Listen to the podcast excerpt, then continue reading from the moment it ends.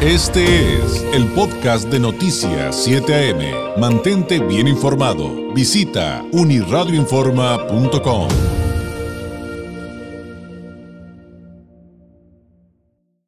ya tuvimos en este espacio a Mario Delgado y a Gerardo Fernández Noroña con el tema de, la eliminación de los fideicomisos al Poder Judicial de la Federación y las manifestaciones que, eh, que hubo ayer en, en, varias partes del país. Ya ve que nos dijeron que había mucha desinformación y mala fe, entre otras cosas. Y en este momento le agradezco enormemente que nos tome la llamada Hamlet García, diputado federal, integrante de la Comisión de Presupuesto y Cuenta Pública, así como consejero nacional de Morena, para seguir hablando de este tema. Diputado, muy buenos días. David, muy buenos días y a toda la audiencia, a tus órdenes. Gracias. Pues eh, de entrada su posicionamiento, diputado, en torno a las manifestaciones que ayer hicieron trabajadores del Poder Judicial de la Federación con este tema de la desaparición de los fideicomisos. Pues todos los ciudadanos de este país tienen derecho a la protesta, tienen derecho a la manifestación de las ideas y a realizar peticiones pacíficas frente a las autoridades. Entonces, pues eso está garantizado por la Constitución. En la izquierda también hemos eh, tomado las calles en muy diversas ocasiones para plantear cuestiones a las autoridades. Entonces, pues es un ejercicio legítimo de un derecho. Lo importante es que se tenga la información de qué causa se defiende y, por qué. Entonces coincidiría eh, con otros eh, líderes de Morena, diputado, en el sentido de que se ha habido mucha mala fe y desinformación. Y en todo caso, eh, ¿cuáles serían los principales puntos que habría que aclarar? Pues es lo mismo que decían con el recorte al Instituto Nacional Electoral hace un año. El INE pedía, cuando estaba Lorenzo Córdoba y Ciro Murayama, 25 mil millones de presupuesto. Se aplicó un ajuste del 20%, se concedieron 20 mil millones en números redondos. Decían que iban a cerrar los módulos de credencialización, que iban a correr a la gente, que nadie iba a tener a tiempo su identificación para, para votar, que estaban en riesgo las elecciones en el Estado de México y en Coahuila, que no iban a poder comprar las mamparas, las urnas, los crayones, que no iban a poder darle mantenimiento a los edificios. Nada de eso ocurrió. Se dio el ajuste y todo siguió normal. ¿Por qué? Porque nos enfocamos en la eliminación de los privilegios, lujos y excesos en, en la cúpula del Instituto Nacional Electoral. Y ahora es la misma narrativa y te voy a decir por qué es la misma narrativa. Porque el personal de comunicación de Lorenzo Córdoba ahora trabaja para la ministra Normatilla. Entonces es la misma receta pretendiendo pues atemorizar a la ciudadanía de que no va a haber juzgados, que no va a haber tribunales abiertos. Eso es falso. Para empezar porque el Poder Judicial Federal tiene un cuantioso presupuesto cada año. Y en segundo lugar porque el fondo que se mantiene de los 14 que, que existían es el Fondo para Apoyo de Administración de Justicia. Entonces, ese fideicomiso sí está destinado para las labores que tiene el Poder Judicial Federal. Los demás, pues, están relacionados con compensaciones complementarias para mandos superiores, con mantenimiento de casas, habitación de jueces y magistrados, con las propias pensiones para los magistrados y los jueces, el grueso de los recursos entonces estaba destinado a las cúpulas del Poder Judicial Federal y no a la prestación de los servicios relacionados con derecho de administración de justicia.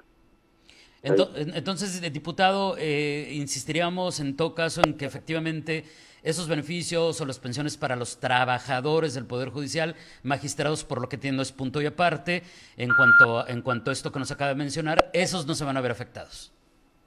Fíjate que los trabajadores al servicio del Estado, en cualquier eh, órgano de carácter federal, eh, tienen acceso al ISTE. Entonces ellos desde el día uno que entraron están cotizando ante las instituciones de seguridad social. Lo que tenían estos fideicomisos son pensiones complementarias, o sea, pensiones privadas para magistrados y para jueces. Pero en el caso de los trabajadores, pues no hay ninguna afectación. Todo eso está garantizado además a través del presupuesto de egresos de la federación, como todas las demás pensiones públicas. ¿eh? ¿Y qué hay respecto a las acciones que ha tomado la oposición? Porque hasta donde me quedé diputado, pero no sé si usted tenga eh, mayor o mejor información, hasta finales de la semana pasada, pues no había recursos interpuestos o no había acciones en ese sentido, en el jurídico, pues, contra esta medida. Bueno, como todavía está en trámite legislativo, si ellos presentan presentaran algún recurso, algún juicio, pues tendría que ser eh, desechado. El ministro Cosío presentó uno, pero no era en contra de la reforma, sino Ah, para que pudieran ejercer su derecho a la manifestación, el cual nadie estaba coartando. Eh, ya que pase por el Senado de la República, bueno, pues eh, se envía al Ejecutivo para promulgación y publicación en el diario oficial y a partir de ahí se espera que se presenten los recursos. Ahora, te tengo que decir también que la ley orgánica del Poder Judicial Federal es muy clara en establecer que los jueces y magistrados están impedidos para resolver asuntos en los que tengan un especial interés directo y personal.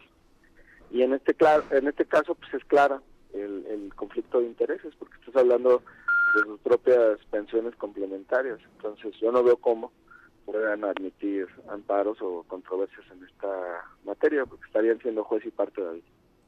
Claro, entonces se descartaría esa parte de que pudiera intervenir por esa vía. ¿Y qué se espera entonces en este proceso para las próximas horas o los próximos días, diputado? Bueno, nosotros en la Cámara de Diputados ya estamos avanzando con la parte del presupuesto. O sea, el, el ajuste es doble. El primer brazo, digamos, es la primera vertiente, es eh, los fideicomisos. Ya está eso en el Senado de la República. Pero a la par, en términos del artículo 74, fracción cuarta de la Constitución, la Cámara ejerce su facultad exclusiva, individual, para aprobar el presupuesto de egresos de la Federación. Ahí no participa el Senado de la República ni ningún otro poder y ese análisis lo estamos desarrollando. Tenemos que votar el presupuesto antes del 15 de noviembre y de ahí también hemos detectado lujos y privilegios para la cúpula del Poder Judicial Federal. Uno de ellos es un fondo de 386 millones de pesos que está solicitando el Poder Judicial para el año 2024, destinado a alimentación de mandos superiores. Esos mandos superiores son 1.767 personas. De los más de 50 mil trabajadores que tiene el Poder Judicial Federal, solo 1.767 personas tienen acceso a estos casi 400 millones de pesos para alimentos de mandos superiores. Se trata de los jueces, magistrados y eh, directores generales, secretarios generales, otros altos cargos que tiene el Poder Judicial eh, Federal. Entonces estamos analizando muy cuidadosamente esas, esas partidas también para realizar el ajuste necesario en el presupuesto de egresos de la, de la federación. Y en otros casos, pues la Corte ya ha resuelto que es en efecto una facultad exclusiva de la Cámara y que los demás órganos pues, no se pueden involucrar. Lo único que tenemos que hacer es motivar por qué realizamos los ajustes. Pero es muy claro, o sea, la motivación, por ejemplo, es los ministros de la Corte, desde nuestra perspectiva, no necesitan cada año un millón setecientos mil pesos para utensilios de cocina. Los ministros de la Corte no necesitan cuatro millones de pesos para jardinería porque la Suprema Corte de Justicia de la Nación no tiene jardín. Eh, los ministros de la Corte no necesitan 386 millones de pesos para alimentos de mandos superiores. Entonces, partida por partida se va a ir justificando para también realizar un ajuste en materia presupuestal. Oye, qué temazos, diputado. Le agradeceré que muy pronto nos vuelva a tomar la llamada para que cuando acaben este proceso que nos acaba de narrar, pues nos cuente las conclusiones. Eh, mientras tanto, le agradezco enormemente. ¿Algo que agregar antes de despedirnos? Sí, fíjate, eh, nos parece también que se requiere una reforma eh, de gran calado en materia judicial, no solamente en la administración de justicia, sino también en la procuración, y que involucre también las perspectivas desde el ámbito local, no solamente los poderes judiciales a nivel federal, sino locales, y el caso también de las fiscalías. Entonces, esa será la primera y gran discusión de la nueva legislatura en 2024. David. Bueno, pues se, va a poner, además de importante, muy interesante por lo que nos anticipa. Diputado, muchas gracias y que tenga una excelente semana. Buen día. Gracias a ti, David. Saludo a la audiencia Baja. Gracias, es Hamlet eh, García, diputado federal, integrante de la Comisión de Presupuesto y Cuenta Pública, así como consejero nacional de Morena, pues con este posicionamiento respecto a la desaparición de los fideicomisos, las manifestaciones y otros temas que usted acaba de escuchar que sin duda pues hay que poner sobre la mesa y hay que discutirlos. Este fue el podcast de Noticias 7am. Mantente bien informado. Visita unirradioinforma.com.